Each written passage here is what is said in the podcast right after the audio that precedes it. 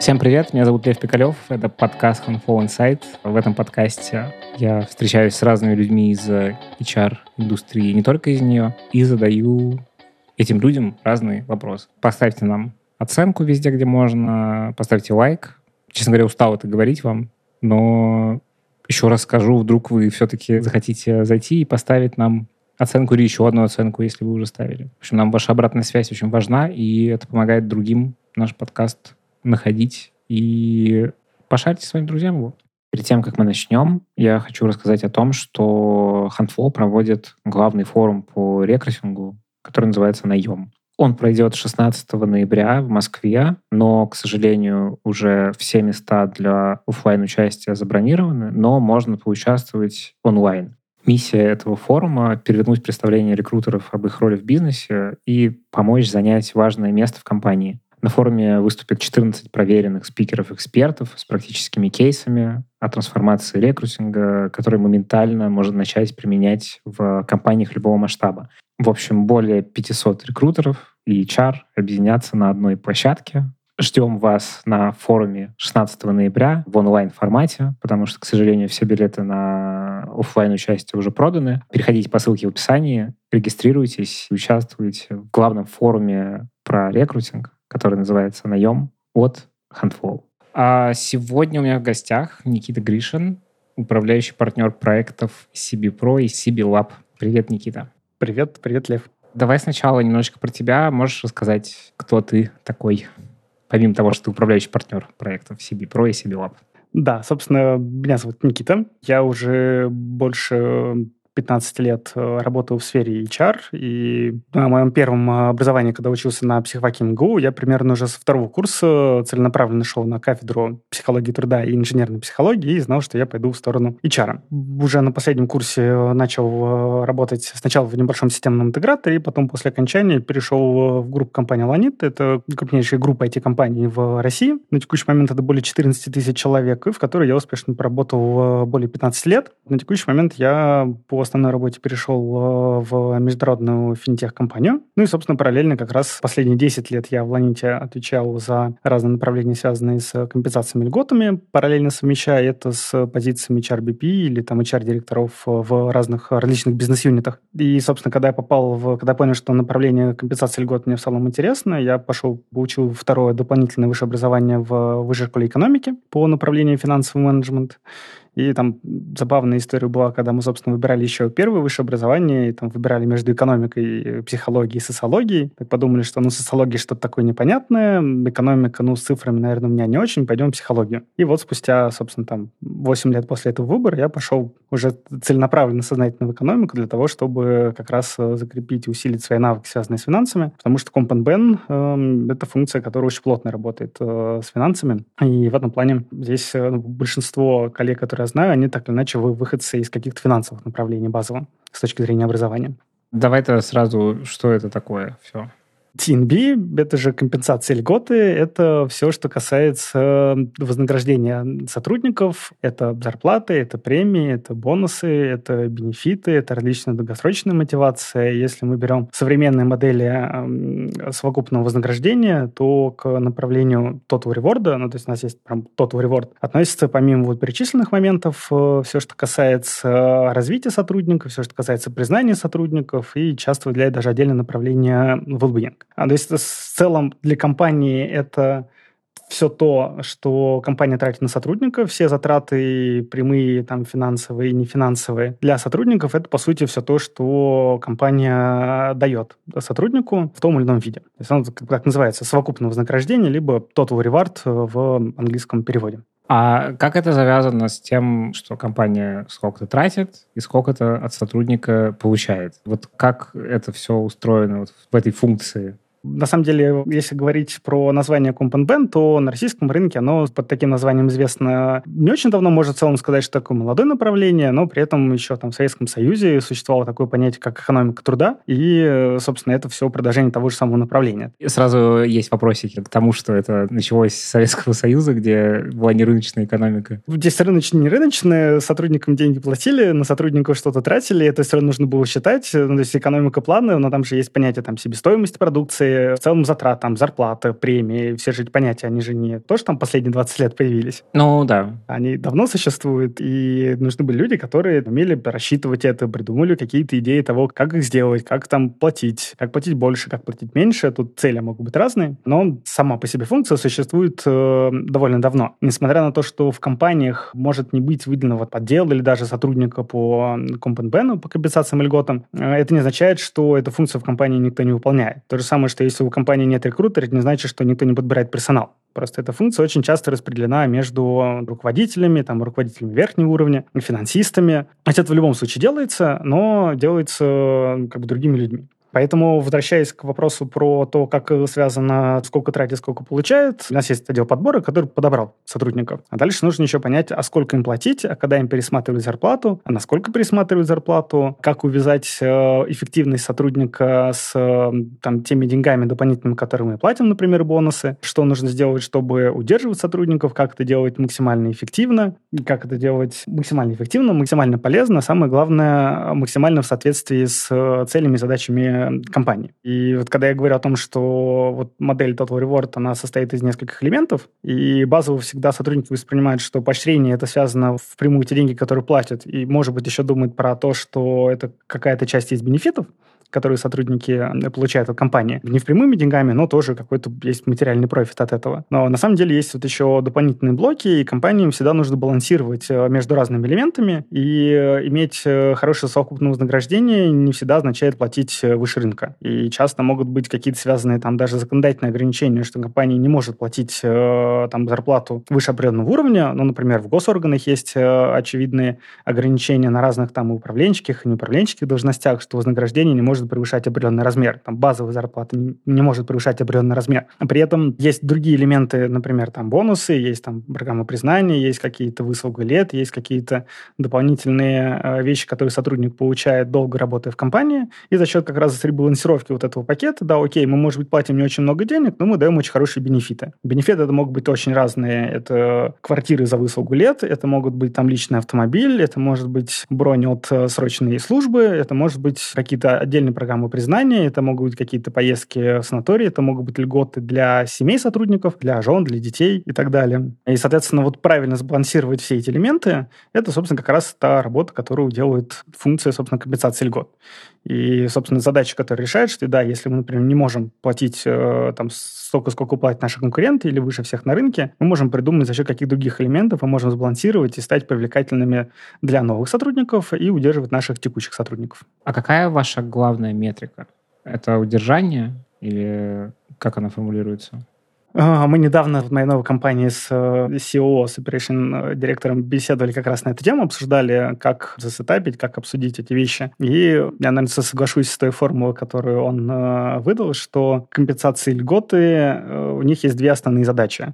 Они должны формировать такой пакет вознаграждения, который будет привлекательный для той целевой аудитории кандидатов, которая нужна компании. То есть можно, например, смотреть offer acceptance rate, то есть с какой вероятностью кандидаты принимают офер и там, с какой частотой. С другой стороны, Вторая метрика – это функция Compound должна повышать эффективность всех денег, которые компания тратит э, на сотрудников, для того, чтобы на каждый вложенный доллар получалось больше, собственно, возврат на этот доллар, возврат на инвестиции. Если у нас есть какой-то пакет льгот или там какой-то набор льгот, в идеале мы должны с каждым годом э, как-то оптимизировать его и делать, э, ну, собственно, условно предоставлять сотрудникам больше услуг за меньшие деньги, которые платит компания. Понятно, что с каждым годом вот эти элементы между собой, они как бы уравновешивают, есть если рынок меняется, и для того, чтобы привлекать нужных нам талантов, нужную нам категорию, нам нужно добавлять какие-то элементы, очевидно, что у нас э, там себестоимость всех этих вещей растет. Но, собственно, как раз на следующих периодах мы можем думать о том, как оптимизировать и получать эти услуги для компании дешевле или доставлять тот же value для сотрудников по меньшей стоимости.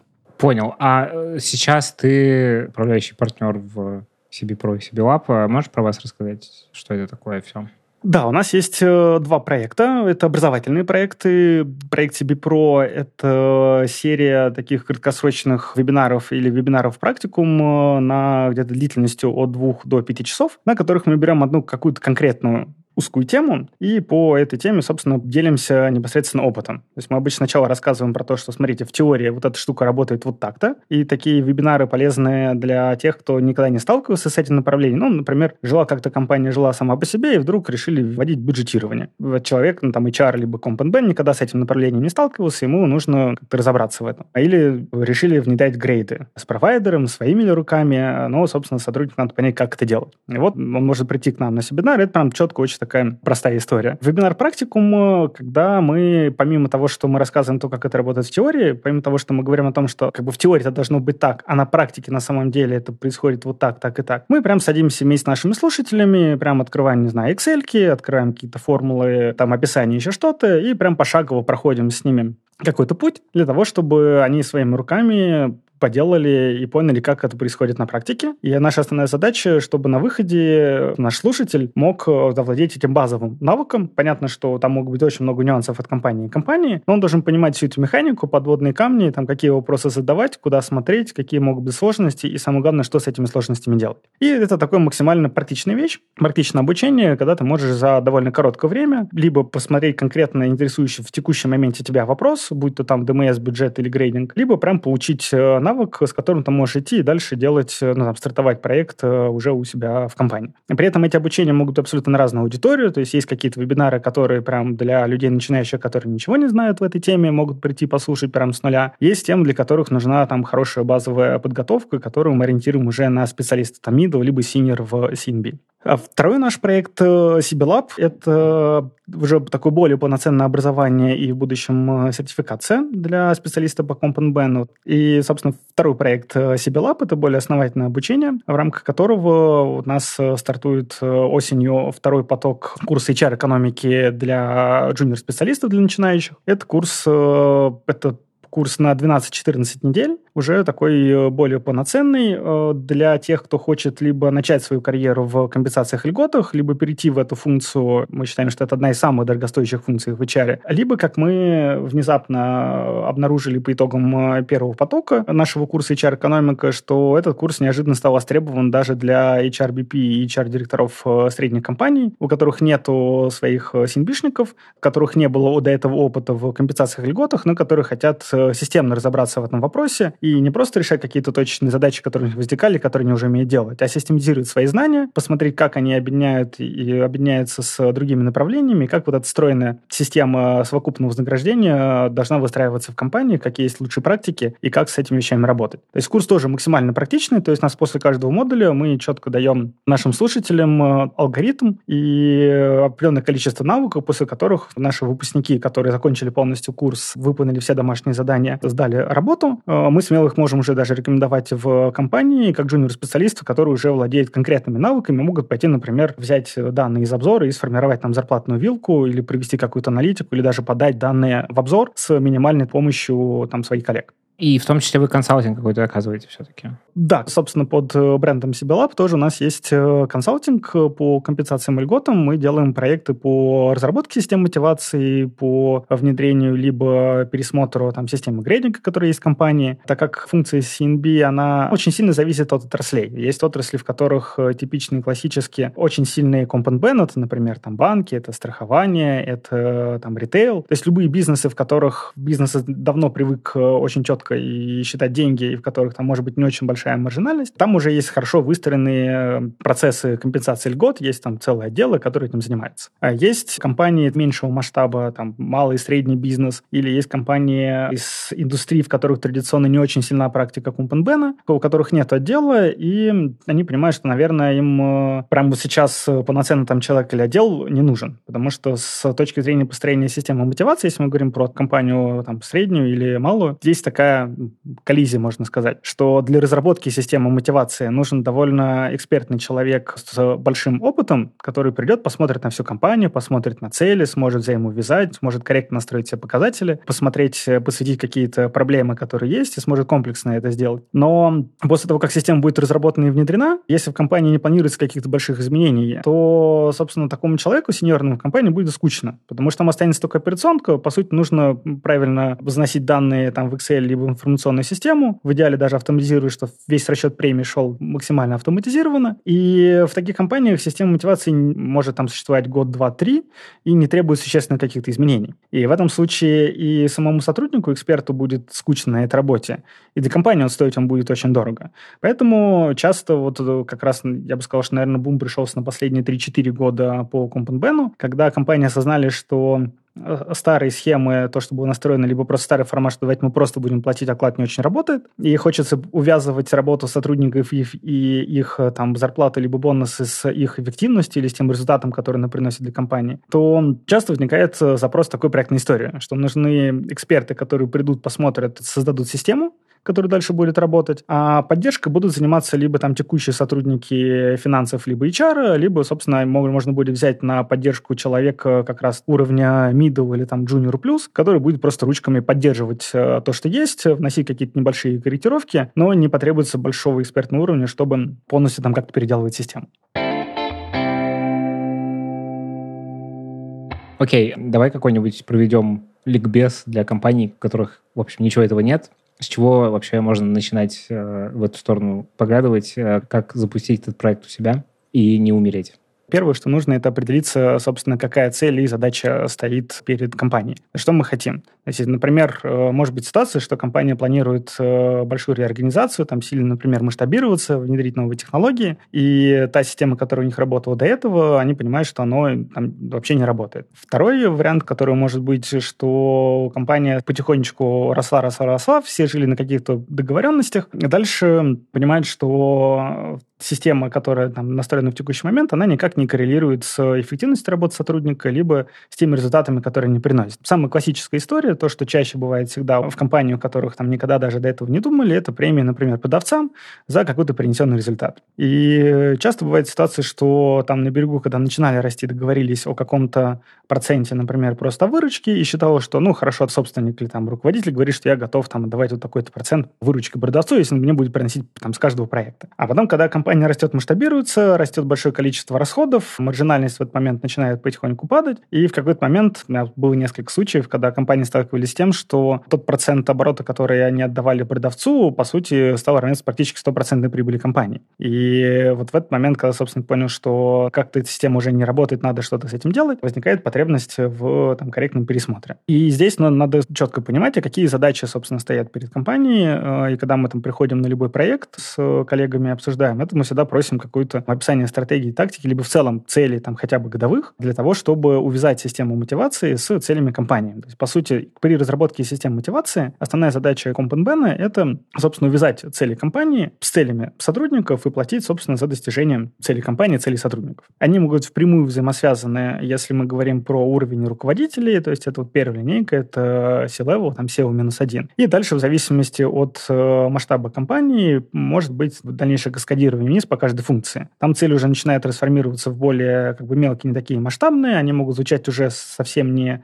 так, как звучат э, цели компании, но тем не менее это позволяет как раз собирать по крупицам с каждого направления те необходимые вещи, которые нужно сделать для того, чтобы, собственно, достичь компанейских целей. И важная история всегда увязывать э, эти цели между собой. Могу здесь привести пример, который я там, довольно часто рассказываю коллегам, да и заказчикам про один из наших проектов, который мы делали. Это был завод, в котором была производственная площадка и был торговый дом. И в целом э, там ребята были молодцы, руководители, у них была уже разработанная система мотивации, которая выглядела следующим образом. Продавцам платили за то, что они продают, производственникам платили за то, что они производят. Продавцам платили за объем проданной продукции от оборота, производственникам платили за количество тонн произведенной продукции. В целом, кажется, все хорошо.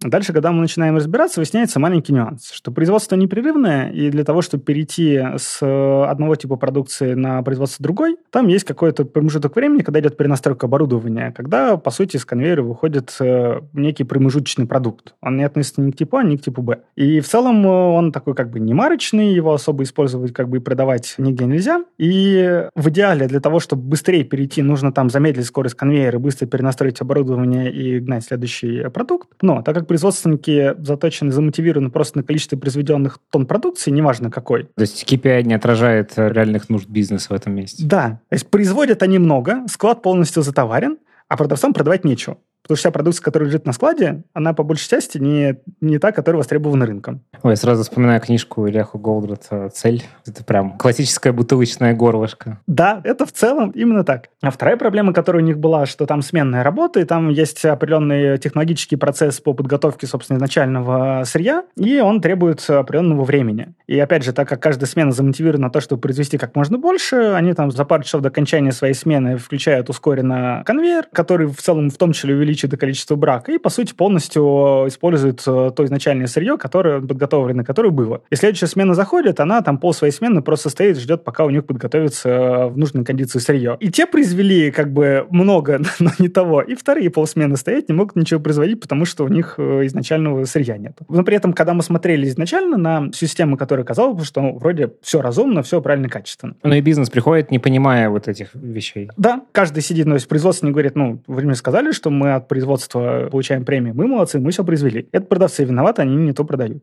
Вот сразу параллель с э, той самой плановой экономикой, о которой мы вначале говорили, ну, это же похожие вещи. Ну, в смысле, что не взаимосвязанные звенья. В целом, да. Это похожие вещи. К пуговицам претензии есть?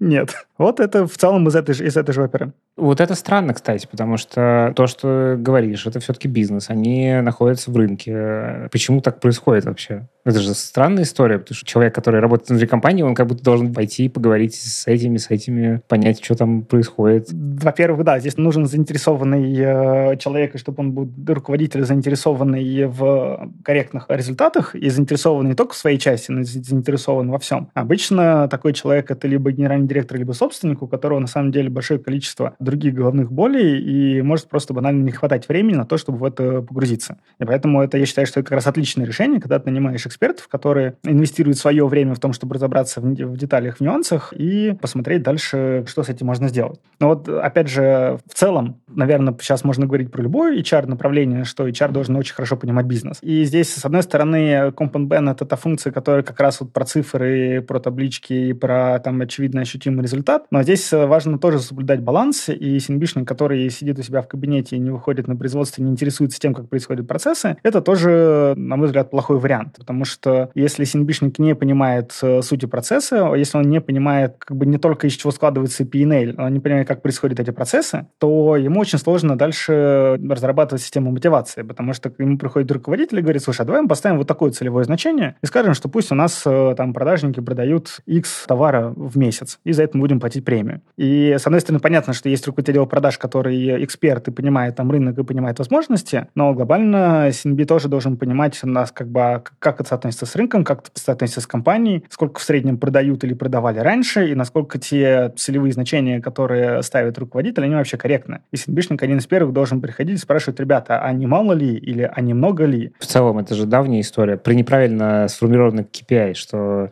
у тебя, если все части вот этой цепочки производства в конечном счете продажи, получения прибыли, а если они очень изолированы друг от друга и у них не общая цель, а какая-то своя конкретная, вот как ты описал в этом примере, то это в целом катастрофическая история. Что тут как бы не только человек по компоненту должен понимать, а еще все участники этого... Ну, я не знаю, насколько там, ну, условно, конкретный рабочий на конкретном конвейере должен это понимать, хотя, ну, в идеальном мире, наверное, да. Он должен четко понимать, что зависит от него, на что он может влиять и как это его влияние отражается на его зарплате. То есть здесь должна быть четкая и прозрачная система. Но вот возвращаясь к тому же пресловутому примеру с заводом, э, тоже, например, интересная штука, которую мы предложили, и который получил большой отклик со всех сторон. У нас есть вот производственная смена, которая работает на оборудовании. Есть ремонтники, которые его ремонтируют. И в целом очевидно и логично, что KPI э, за время простое э, оборудование – это очевидно KPI ремонтной службы, и они должны уменьшать это время и делать так, чтобы оборудование работало непрерывно как можно дольше. С другой стороны, степень изношенности и аварийности станка очень сильно зависит от того, как вы эксплуатировать. И та самая смена рабочая, которая на нем работает, она тоже отвечает в том числе за время простое оборудование. Ты можешь там э, как бы ногой его шпынять и там кнопки э, условно кувалды нажимать, а можешь как бы относиться бережно, продлевая срок. И вот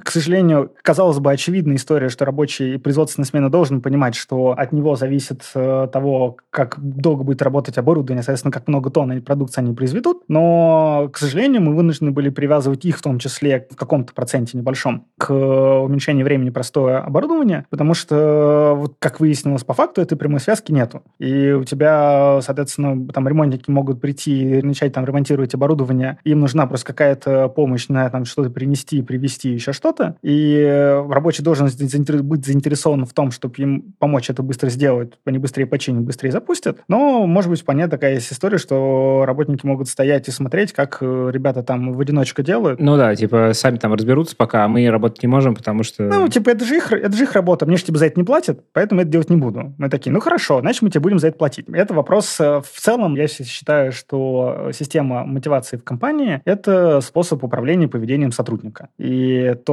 на что мы замотивируем, то, какие показатели мы поставим, как мы их опишем, какие метрики мы сделаем, будет зависеть от того, как себя будет сотрудник вести. Очень про культуру в том числе. Про культуру в том числе. И ну, здесь, на самом деле, очень много вещей, которые сходятся. Здесь и культура, и расчеты. И одна из частых проблем, которая возникает при разработке системы мотивации, это когда там руководители внутри действительно провели хорошую работу, они действительно выявили, на что влияет сотрудник, там описали эти показатели, рассчитали эти метрики, придумали как бы показатели, сколько за это платить, э, там написали положение, но только они забыли честь один маленький нюанс что в их информационной системе этот показатель э, как бы не высчитывается изолированно отдельно, и просто невозможно получить этот показатель из системы. Все здорово, все правильно, самое главное. И действительно там так и нужно делать но из-за того, что просто информационная система не настроена на то, чтобы считать это в таком разрезе или в таком виде, ну или в целом нет там такой механики расчета этого показателя, история вообще перестает работать. Чисто как организм, в смысле, что как будто бы вот CMB это какая-то типа нервная система. Вот есть там сердце производства, есть мозг, а есть нервная система, которая управляет всем этим ужасом.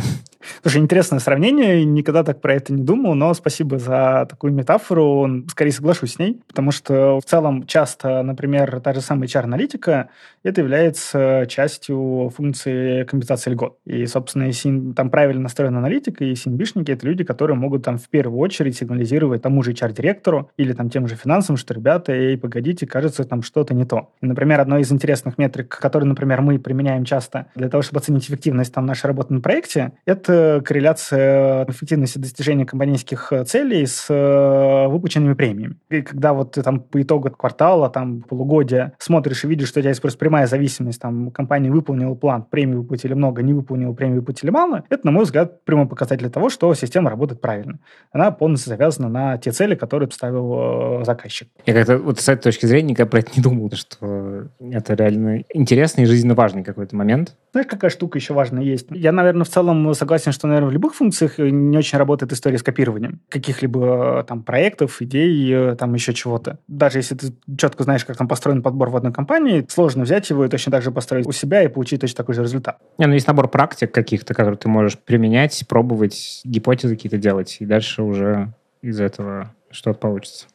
Да, здесь частый запрос, который там в наших профессиональных чатах приходит, там приходит э, HR, не синбишник, и говорит, слушайте, ребят, мне тут там поставили задачу разработать систему мотивации там продавцов, покидайте, что у вас, расскажите, я там посмотрю. И здесь это как раз самая большая проблема в этом плане ловушка, что у CNB так вообще не работает. Постоянно сегодня говорю про цели компании и про задачи, которые стоят. Типичный пример с продавцами. Самая понятная просто функция, самая как бы оцифрованная и считаемая. И вот есть там две компании-конкуренты на рынке они могут чудесно сосуществовать в рамках одного сегмента. И там может быть абсолютно разная построена система мотивации, потому что у одной компании э, она находится давно на рынке, у них там уже существенная доля, и у них задача там повысить свою маржинальность, и в этом случае мотивация продавцов будет завязана больше на рентабельность продаж, на маржинальность, на там удержание текущих клиентов, на снижение там себестоимости продаж, и показатели будут соответствующие.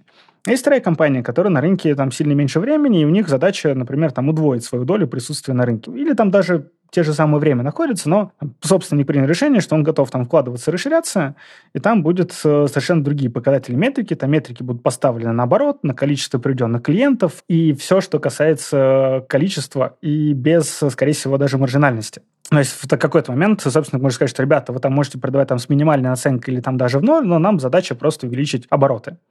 Это тоже вполне понятная цель, это вполне нормальная цель, и под это тоже можно сетапить систему. Но э, она абсолютно входит в противоречие с той, которая построена в первой компании. А самое главное, э, вот, опять же, всегда же хочется все и сразу. И самая большая сложность, и самая большая сложность при разговоре, собственно, там, с собственниками, заказчиками, это как раз убедить, что подобные системы противоречат друг другу и не могут работать вместе.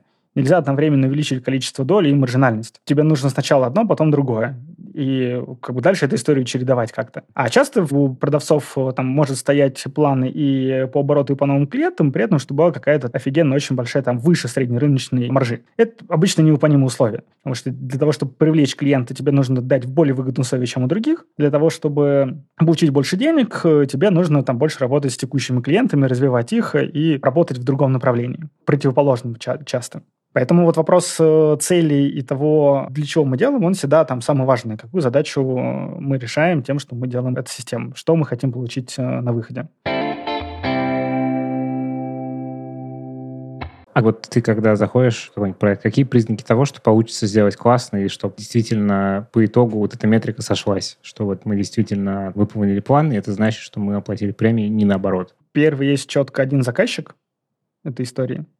Это кто обычно? Лучше всего идут проекты, где заказчик собственник. Мы говорим сейчас, когда про систему мотивации, которую мы сверху вниз скодируем, то есть начинаем с руководителей и дальше вниз. Самые лучшие проекты, когда в проект вовлечен э, собственник, который э, действительно заинтересован в этой эффективности, у которого достаточно полномочий для того, чтобы принимать какие-то решения. У него, по сути, прямого финансового интереса мы, по сути, там его премии не обсуждаем, и поэтому здесь э, как бы у него нету... Ангажированности в этом месте, да. Да, да, именно так. Это первый признак того, что есть э, длинный заказчик э, с полномочиями, с которым можно действительно там сетапить, договариваться и решать. Второе — это вовлечение как минимум функциональных лидеров в этот процесс, для которых делается система, потому что лучше всего внедрять систему мотивации, когда люди вовлечены в его разработку. Там могут быть разные степени вовлечения, потому что, конечно, никто не знает работу и как минимум текущего положения конкретной функции, как там руководитель этой функции, который действительно скажет, что на самом деле у них происходит, почему эти метрики там сейчас не работают, а что там на самом деле считается, насколько те метрики, которые считаются в системе, они действительно актуальны, или там условно забивают их ручками, и на самом деле они не имеют никакого а, отношения к реальности. И когда мы приходим, разговариваем с э, ними и выясняем, на что они действительно влияют, влияют, почему они не влияют на те вещи, которые нам очевидным кажется, что они должны влиять. И мы с ними обсуждаем разные варианты, потом приходим и говорим, смотрите, получается как бы раз, два, три, четыре, пять. И в этом случае тоже получается очень хороший диалог, потому что, во-первых, изначально у них, когда мы в финале схемы, у них уже нет такого противоречия, потому что они отчасти чувствуют свою причастность и считают, что это тоже их э, детище. Они сами про это говорили. И это, конечно, сильно упрощает э, дальнейшее, дальнейшее внедрение. И третий, наверное, момент, э, вот то правило, которое мы взяли после нескольких проектов, что мы, если были какие-то системы, мы никогда не заходим в проект без аудита. То есть если мы приходим и нам сразу говорят, слушайте, ну вот давайте прям сразу сетапить систему, мы говорим, нет, давайте мы посмотрим, что у вас сейчас. Потому что у нас было несколько э, историй в проектах, когда по итогу аудита мы понимали, что та изначальная задача, которая была поставлена, она вообще сейчас не нужна. Там сейчас нужно не систему мотивации разрабатывать, а там нужно, не знаю, там выстраивать э, уровни подчиненности, распределять там функционал четко между функциями, выстраивать э, уровни категории сотрудников и настраивать им базовую оплату и там какую-то справедливость внутреннюю. А вопрос там мотивации – это только третий вопрос, потому что просто банальная текучка, потому что те зарплаты, которые платятся э, людям, они вообще вне рынка, и странно, что они вообще там находят людей на эти деньги. Поэтому вот, наверное, три составляющих. Заказчик с полномочиями, функциями, вовлечение руководителей тех функций, для которых ставится функция. Ну и третье – это аудит предварительный того текущего состояния, которое есть, потому что там часто ведь как бывает, если в одной компании получился какой-то удачный проект по мотивации, они, собственно, тоже, понятно, рассказывают там другим собственникам, друзьям и все остальное, ты говоришь, то, тоже хочу. Они приходят к тебе и говорят, мы, мы тоже хотим систему мотивации, а ты понимаешь, что там нет совершенно базы. Там HR в лучшем случае обеспечен там кадром дела производством, рекрутментом. И то там есть очень много пробелов. И для того, чтобы решить э, те проблемы, которые есть, нужно не придумывать премии сотрудников, нужно нормализовать какие-то базовые вещи. Или вот тоже там типичный пример был на одном из проектов. Собственник, как раз заказчик, сказал, говорит, хочу, чтобы у меня там средняя зарплата по компании была X денег. Мы пришли, посмотрели физически ножками на предприятие. Причем это был довольно существенный буст, это был регион, это была прям очень э, существенная прибавка. А с чего у него такая интенция случилась? В плане бизнес-цель какая?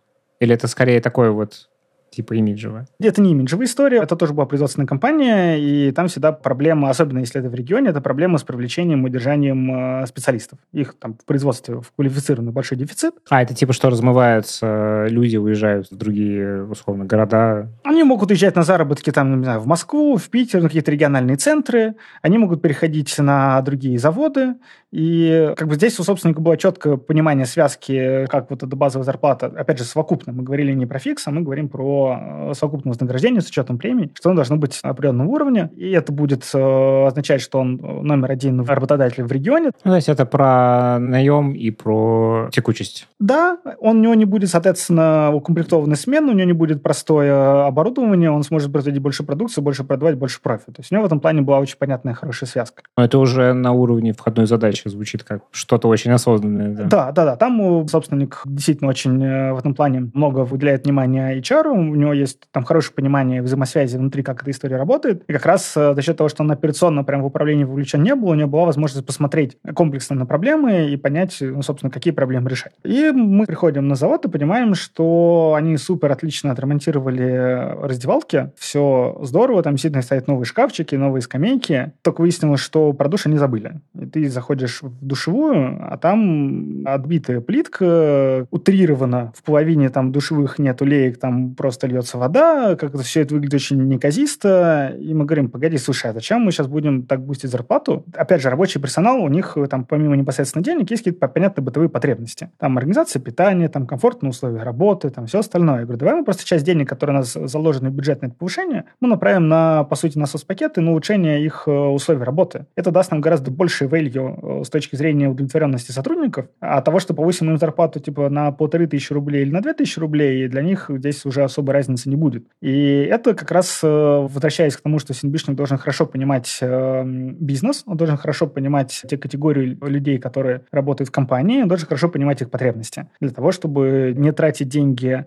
на что-то лишнее и невостребованное, что не нужно сотрудникам, и, с другой стороны, находить и давать ровно то, что нужно людям, то, что они оценят, и то, что они будут, э, то, то чем они будут пользоваться. Это к вопросу, вот, в том числе при эффективности затраты, вложений денег в персонал на всех уровнях. Круто. А в основном это проекты все-таки для производственной компании или там, ну, условно, IT ребята тоже обращаются? Это абсолютно разные истории. У нас отчасти там с коллегой Саней Юркиной, с которой мы, собственно, ведем обучение и делаем делаем проект совместно. У нас есть некая отраслевая специфика, то есть у нее это строительство и девелопмент, например, и производство, это как раз ее часть. У меня больше это как раз IT, э, телеком, сервис. То есть здесь, с одной стороны, мы говорим о том, что отраслевая специфика не всегда важна. Когда мы это говорим, означает, что нам нужно будет просто время для того, чтобы погрузиться и понять. Потому что у нас вот был относительно недавно проект в ритейле, и там, конечно, свой мир, там свои правила законы, там э, свой компан И, конечно, нам потребовалось время для того, чтобы провести интервью со многими руководителями, поговорить, разобраться в том, как у них это на самом деле работает, что там на самом деле является зарабатывающими функциями, и как, собственно, вообще работает весь этот механизм. Поэтому, конечно, отраслевая, если есть отраслевая экспертиза, это, конечно, супер. Скажи, а что-то поменялось вот после того, как все больше и больше компаний стали сталкиваться с релокацией? Потому что ну, это же совершенно другое законодательство, какие-то другие истории или нет? Или, ну, как бы в целом неважно, где у тебя работают сотрудники, это все универсальная история. В целом с 2021 года пошел очень большой бум и спрос на синбишников на Компанбен. И после, собственно, там, первого квартала 2022 года этот бум еще усилился. Ну, после 24 февраля. Да, да, да, потому что компании, собственно, поняли, что им нужен кто-то, кто поможет э, посчитать эффективность, посчитать деньги, определить, что там прибыльно, что не прибыльно, где можно сэкономить, где, наоборот, надо тратить, как эти штуки взаимосвязаны, посчитать вообще, сколько мы тратим на специалистов, на сотрудников, за счет чего мы там, у нас такие траты, где что можно подрезать без ущерба, где будет ущерб. И это функция, конечно, вот я говорю, с 2021 года спрос э, просто безумный. На специалистов, на руководителей, ну, как бы в компаниях больших и крупных эта функция всегда, ну, там давно уже существовала. Большой-большой спрос на бизнес средний, как бы все задумались про эффективность, и все поняли, что CNB может им эту эффективность дать. Поэтому спрос большой. Что касается специфики, специфика, конечно, есть. С точки зрения механики вознаграждения, здесь, понятно, есть своя специфика, но, мне кажется, она не столь критична. Есть определенное количество там сервисов, направлений, которые котором можно пойти, и есть, условно, 3-4 способа решения, как можно платить удаленным сотрудникам. Можно продолжать платить им на российские карты, можно открыть филиал в другой стране и принимать их там в другое юрлицо, если есть возможность на это юрлицо платить денег. Можно воспользоваться какими-то сервисами трудоустройства, платить через них. Ну, то есть там понятен набор, и в целом он был более-менее известен. Там возникал вопрос налогов, но здесь это больше как к вопросу к юристам и кадровикам с точки зрения законодательства ну, и бухгалтерии в том числе. Но дальше основные вопросы, которые возникли, это к тому, а сколько платить. То есть, когда ты живешь в рамках одной страны, это, по сути, отчасти, знаешь, на что стало похоже? А вот э, в ковидные и постковидные года встал очень сильный вопрос, как быть с регионами. Раньше же было все понятно. Как бы у тебя есть в Москве твоя вилка, у тебя есть в регионах, есть какие-то региональные коэффициенты, там в Питер близко к Москве, Чукотку может быть там даже дороже, и с Дальним Востоком, э, а там условно, как там Сибирь, Урал, там юг, он дешевле, где-то больше, более дешевый, где-то менее дешевый, но там есть какие-то региональные коэффициенты, и ты понимаешь, вот у тебя есть там разработчик э, в Москве стоит типа там 200 тысяч, и в регионе он может там стоить 100 тысяч. Не, ну мне кажется, что в этом смысле еще до ковида как бы это стало выравнивать удаленная работа в этом смысле или нет? Во-первых, до ковида удаленной работы было не так много. Там больше пошла история про то, что компании, если мы говорим про IT в том числе, они начали открывать региональные офисы, и там потихоньку, как только у людей начала расти экспертиза, они начали расти, но при этом все равно была четкая дифференциация. А когда пошла как раз история ковида, и пошел большой дефицит айтишников, большой спрос, часть компаний начали бить и говорить, что нам не важно, где ты работаешь, если ты подходишь по нашим требованиям, мы тебе готовы платить столько, сколько там платим все. По-прежнему, на самом деле, в России по-прежнему есть э, как бы дискуссия на том, какому пути идти, платить всем одинаково или учитывать какую-то региональную специфику. И там есть разные инструменты, как можно с этим работать. А, но я к тому, что ситуация возникла следующая, что если раньше у тебя были простые понятные правила, то дальше у тебя начала возникать ситуация, когда одни компании начинают э, в регионах предлагать столько же, сколько в Москве, другие вроде бы нет, и ты не понимаешь, что делать тебе. То ли предлагать столько же, а вопрос, а сойдется ли у тебя вообще математика и бюджет. Ты же не просто так пошел нанимать регионы, потому что ты хотел по какой-то причине там сэкономить. У тебя там не очень высокая рентабельность. Ну, там, так бывает. Есть бизнесы, у которых невысокая маржинальность. Ничего страшного в этом нет. И ты придумал такой путь оптимизации. И тут он перестает работать. То же самое касается и текущей истории с релокацией. Вопрос не столько в механике, а вопрос в том, как определить, а сколько, собственно, платить людям, которые уехали. И хорошо, если у тебя как-то эта история локализована. Ну, например, там все плюс-минус разъехались по СНГ или там уехали в одно направление, или ты, например, организовал там хаб э, условный там Армении или Казахстане. У тебя есть там один рынок, одна страна дополнительно, ты можешь это изучить. Но компании, которые работают в формате Remote First, и у которых э, сотрудники разъехались, ну вот там, я когда заходил в новую компанию, я заходил на 150 человек, у нас было больше 20 стран, на текущий момент больше 30 стран, и вот у тебя там 8 грейдов, 25 функций, 33 страны и 150 человек. И тебе нужно придумать как компанбену, а как, собственно, определить, сколько им платить. С одной стороны, чтобы это было справедливо, чтобы у тебя люди, которые живут в регионе, им хватало на жизнь, и у них не было соблазна перейти в какую-то локальную компанию или конкуренту. С другой стороны, э, чтобы не платить по самой там дорогой стране, ну, потому что бизнес тоже, как бы, считает деньги эффективные, он хочет понимать и прогнозировать свои затраты. И с этой точки зрения, конечно, очень э, интересные вызовы и задачи, которые возникают, э, как их решать. Дальше возникает история, что если у тебя ты идешь в историю трудоустройства сотрудников в локальные страны, там же начинается куча всяких локальных нюансов с местным законодательством. Там какая-нибудь обязательная 13 зарплата или какие-нибудь там другие праздники. Опять же, в целом вопрос. Вот у тебя компания работает там, пусть даже в 10 странах, там есть свои праздники. Да, я вот сейчас э, в Израиле живу. Тут очень прикольно, что вот сейчас, например, э, в Израиле Новый год, 5784, поздравляю тебя с этим. Спасибо тебе тоже с Новым годом. Да, и тут вообще абсолютно другие праздники. Да, начнем с того, что здесь как бы пятница чаще всего не рабочий день. Или очень короткий день. А воскресенье рабочий. Воскресенье рабочий, да. И дальше у тебя есть, э, не знаю, часть э, какого-нибудь sales саппорта, который у тебя получился, оказался в Израиле. Или у тебя продавцы оказались в Израиле, а sales саппорт в России. И у тебя функции очень взаимосвязаны между собой, они там должны как-то вместе работать.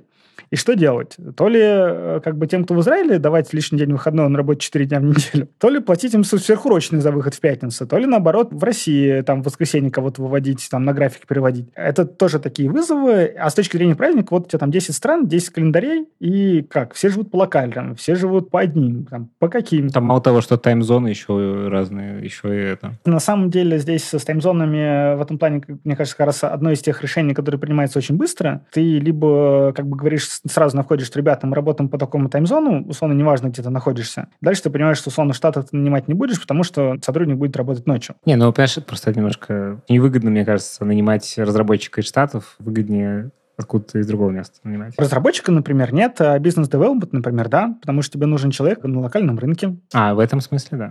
Или у тебя, например, специалисты по там, модному нынче AI, они скорее концентрируются в Штатах и в Китае. Вопрос по комплайенсу, можешь ли ты нанимать в Китае, и в целом окей ли тебе. Либо там ты идешь в Штаты, если тебе прямо сейчас нужно куча специалистов. И дальше ты принимаешь решение, либо ты все-таки определяешь твои таймзоны, в которых вы работаете и существует компания, либо вы понимаете, что у вас есть какая-то изолированная таймзона, но в этом случае у тебя там будет работать какая-то изолированная команда, самостоятельная, которой не нужно большое количество связей, совещаний с, там, с вашей основной компанией, которые могут работать самостоятельно. Это мы, на самом деле, с тобой перешли плавно к части под названием Org э, либо Development, который тоже, на самом деле, относится к функции Compound Ben, который помогает компаниям определить э, там, структуру компании, сколько человек должно быть в каких функциях, какие функции должны быть, там, как их объединять, там, как, под каких руководителей их ставить, и в том числе решать, в каких таймзонах мы, странах мы хотим нанимать. То есть у нас, э, возвращаясь тоже к истории при релокации, у нас там был большой проект с рекрутментом, когда мы делали очень большую аналитику по странам, и в которых мы хотим нанимать, исходя там стоимости специалистов, из, там, из их количества, из их квалификации, из возможностей оформления налогов и всего остального.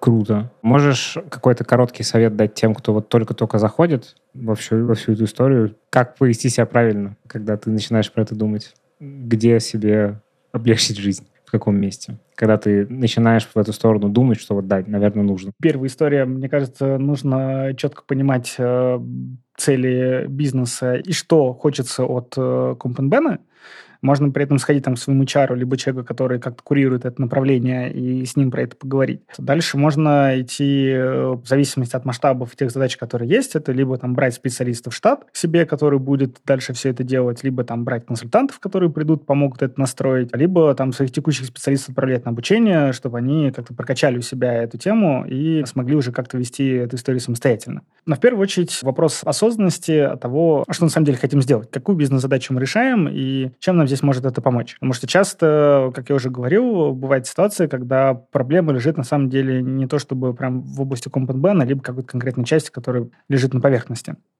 Там больше надо работать с э, другим направлением. Возможностей, на самом деле, на текущий момент э, с точки зрения там, образования, самообразования и там, получения каких-то консультаций сейчас э, очень большое количество. Есть много разных курсов, на которых можно пойти и поучиться там, как системно, так и каким-то конкретным навыкам. Есть очень много там, статей, видео, там, best practice, на которых можно там, посмотреть, почитать и зарядиться какими-то идеями.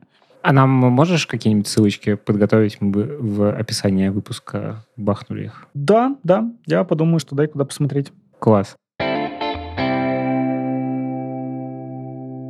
Мы с тобой, когда готовились к этому выпуску, ты упоминал инструмент LTI. Что это такое? Можешь рассказать немножечко? Да, это штука, которая тоже, кстати, стала довольно популярным в России, если мы говорим про российский рынок, в где-то конце десятых годов, как раз на 19-20 LTI, Long Term Incentives программа или система долгосрочного премирования, долгосрочной мотивации. В CompatBan есть э, как бы такая классическая классификация, есть STI, Short Term Incentives, краткосрочная мотивация, которая считается любые там премии и бонусирования с сроком до года. То есть там месячные, квартальные, дневные, недельные, годовые премии, это все STI. Все, что касается больше года, если вознаграждение выплачивается в течение какой-то срочный бонус, либо там в течение нескольких лет, либо там зарабатывать его над несколько лет, это традиционно относится к долгосрочной мотивации, к LTI. И часто как раз инструменты LTI, они впрямую не завязаны на деньги, они так или иначе связаны с э, equity э, компаний, и выдаются в виде, самой классической истории, в виде акций, там, в том или ином виде. Либо непосредственно акциями, либо возможностью купить акции по определенной цене в определенный момент опционами. А если говорить про самые известные программы в России, это, конечно, Яндекс, который, у которого вот эта программа UTI – это довольно большой кусок вознаграждения сотрудников, особенно начиная с, там, с руководящих э, грейдов. Э, у них э, была программа, у Авито была программа. Но в целом, на самом деле, там, у Озона, у большого количества бигтех компаний, особенно которые вышли на рынок свободно обращаемого капитала, собственно, стали публичными компаниями, у них появился такой инструмент, что они могут давать сотрудникам не деньги напрямую, а поделиться акциями компании. В этом случае сотрудник, получив акции, э, он понимает, что теперь он стал чуть-чуть собственником э, своей компании, и, собственно, если он понимает, как от успеха его работы зависит успех компании, соответственно, ее капитализация, соответственно, стоимость акций, то он э, начинает, во-первых, э, с большим удовольствием работать и лучше перформить. С другой стороны, это начинает его удерживать. Потому что основная суть программ, связанных с UTI, это возможность получить вознаграждение, которое кратно перекрывает любой твой бонус, который ты можешь получить деньгами. Ну, то есть там годовой бонус у там, самого высокого руководителя может варьироваться годовым окладом, там, двухгодовым окладом, примерно такие масштабы. В рамках UTI ты можешь при хорошем успехе компании и на быстром развитии получить там 10 годовых окладов. Таким образом, компания, с одной стороны, экономит непосредственно на как бы операционных деньгах, то есть дает тебе не денег прямо сейчас, а дает тебе возможность заработать вместе с компанией и разделить и победы, и риски вместе с сотрудниками. Я говорю о том, что в России эти программы стали получать большую популярность э, вот в конце десятых годов. Если мы говорим про рынок Америки и Западной Европы, и это касается и стартапов, и зрелых компаний, то это на самом деле неотъемлемая часть вознаграждения. И прям, если у тебя в компании нет LTI в каком-либо виде, для кандидата это такая довольно странная история, особенно с определенных позиций что, ну, как бы что-то не то. Типа, как это так, у тебя, ну, тебя лишили какой-то существенной части вознаграждения. Но с точки зрения отношения к этим инструментам э, в России рынок не успел сформироваться. У нас после 24 февраля, собственно, случилась большая сложность, когда акции компаний, которые торговались на зарубежных биржах, тот же самый Headhunter, Яндекс там и так далее, они прекратили торговаться. То есть помимо того, что это перестало работать как инструмент, э, потому что перестала расти стоимость, сотрудники оказались в заложниках, потому что они даже не могли продать их. Слушай, а, извини, а стоимость зафиксировалась, получается? В какой-то момент она зафиксировалась. Но э, торги не идут, соответственно, у тебя нету там покупки-продажи, ты не понимаешь, рынок никак не может влиять на стоимость, соответственно, они были зафиксированы. Но проблема была даже не столько фиксация цены, сколько в невозможности купить или продать эти акции. И получилась история, что, да, у тебя был долгое время, там, 3-4-5 лет, в зависимости от длительности, инструмент, который позволял тебе довольно много зарабатывать. И вот в момент ты понял, что ты просто не имеешь доступа даже к этим деньгам. И вот в этот момент, судя по той реакции, которую сделали компании, а, получается, что сотрудники, вот э, часть, которая связана с прибылью, готовы были с удовольствием воспринимать и работать вместе с компанией. А часть, которая связана с рисками, они не готовы были нести. И э, компании, насколько я знаю, многие компании, у которых были эти программы, в итоге тем или иным образом, ну, как минимум точно знаю, Яндекс, э, потратили большое количество непосредственно кэша и денег для выплаты компенсации за эти замороженные активы сотрудникам, э, для того, чтобы сотрудники, собственно, не переживали и не, там, не нервничали и не возмущались. А они этих как бы выкупили? А мне сложно сказать там точно механику, как, как это происходило, учитывая, что там довольно сложно было еще их там ими как-либо торговать. Но я точно знаю, что были направлены конкретно деньги на погашение, собственно, там части или там всех этих обязательств, стороны компании сотрудникам, по сути, выплатив какую-то там часть или полную стоимость э, этих акций сотрудникам. Вау. Да, это, кстати, вообще интересный вопрос, потому что я не думала, как это делалось. Я, к сожалению, всех деталей механики не знаю. Здесь, конечно, лучше расскажут коллеги непосредственно из компании. Но я думаю, что как раз к выпуску добавлю пару ссылочек на статьи, где описывалась э, общая информация про то, как компании выходили. Но для меня это стало таким прямым сигналом, что это, с одной стороны, хороший инструмент для э, удержания сотрудников в моменте, потому что здесь, наверное, я упустил немного в описании механики, как эта история работает. Про то, что тебе говорят, что смотри, мы тебе, например, выдаем 2000 акций компании, но для того, чтобы их получить, тебе нужно отработать, там, например, 4 года. И за каждый отработанный год ты получаешь 25%. Ну, да, это стандартная история. И таким образом получается, что ты там отработал год, ты получил какую-то часть из этих акций, а потом тебе компания говорит, слушай, а вот на тебе еще там, на через 4 года тебе еще пакеты, там, хорошо перформил, вот мы тебе там новую программу даем. Таким образом, у тебя получается, ты привязан к компании, каждый раз ты думаешь на тему того, чтобы уйти, а потом думаешь, блин, ну,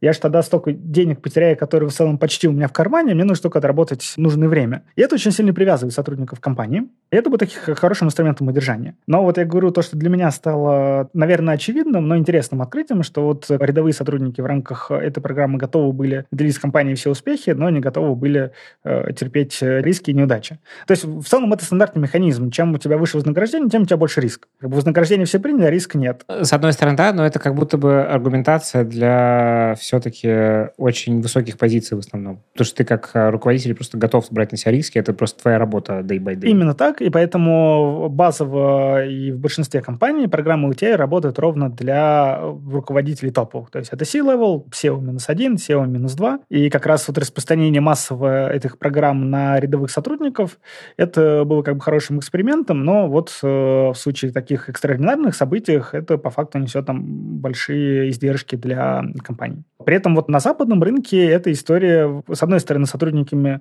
больше воспринимается того, что в смысле у вас нет LTI, типа я к вам не пойду, а что-то странная компания. С другой стороны, так как больше практики и больше понимания, как это работает и что с этим делать, как бы нормальное отношение к тому, что если эта история не сработала.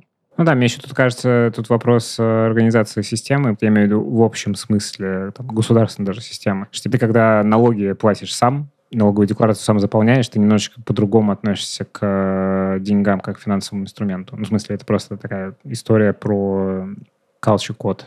Про финансовую грамотность, про, да, про восприятие. Согласен. Да. Ох, Никит, спасибо тебе большое. Прям новые миры открылись какие-то. Я как-то вообще не думал про многие эти вещи э, с этой точки зрения. Очень круто.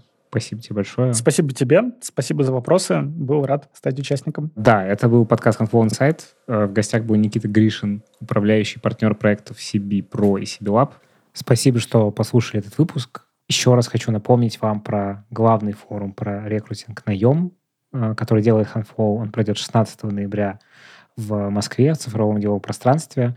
Вся информация про это очень крутое мероприятие по ссылке в описании. Ждем вас всех. Слушайте нас, подписывайтесь, ставьте нам лайки, пишите отзывы, ставьте оценки. В следующем выпуске с вами увидимся. Всем пока. Пока-пока.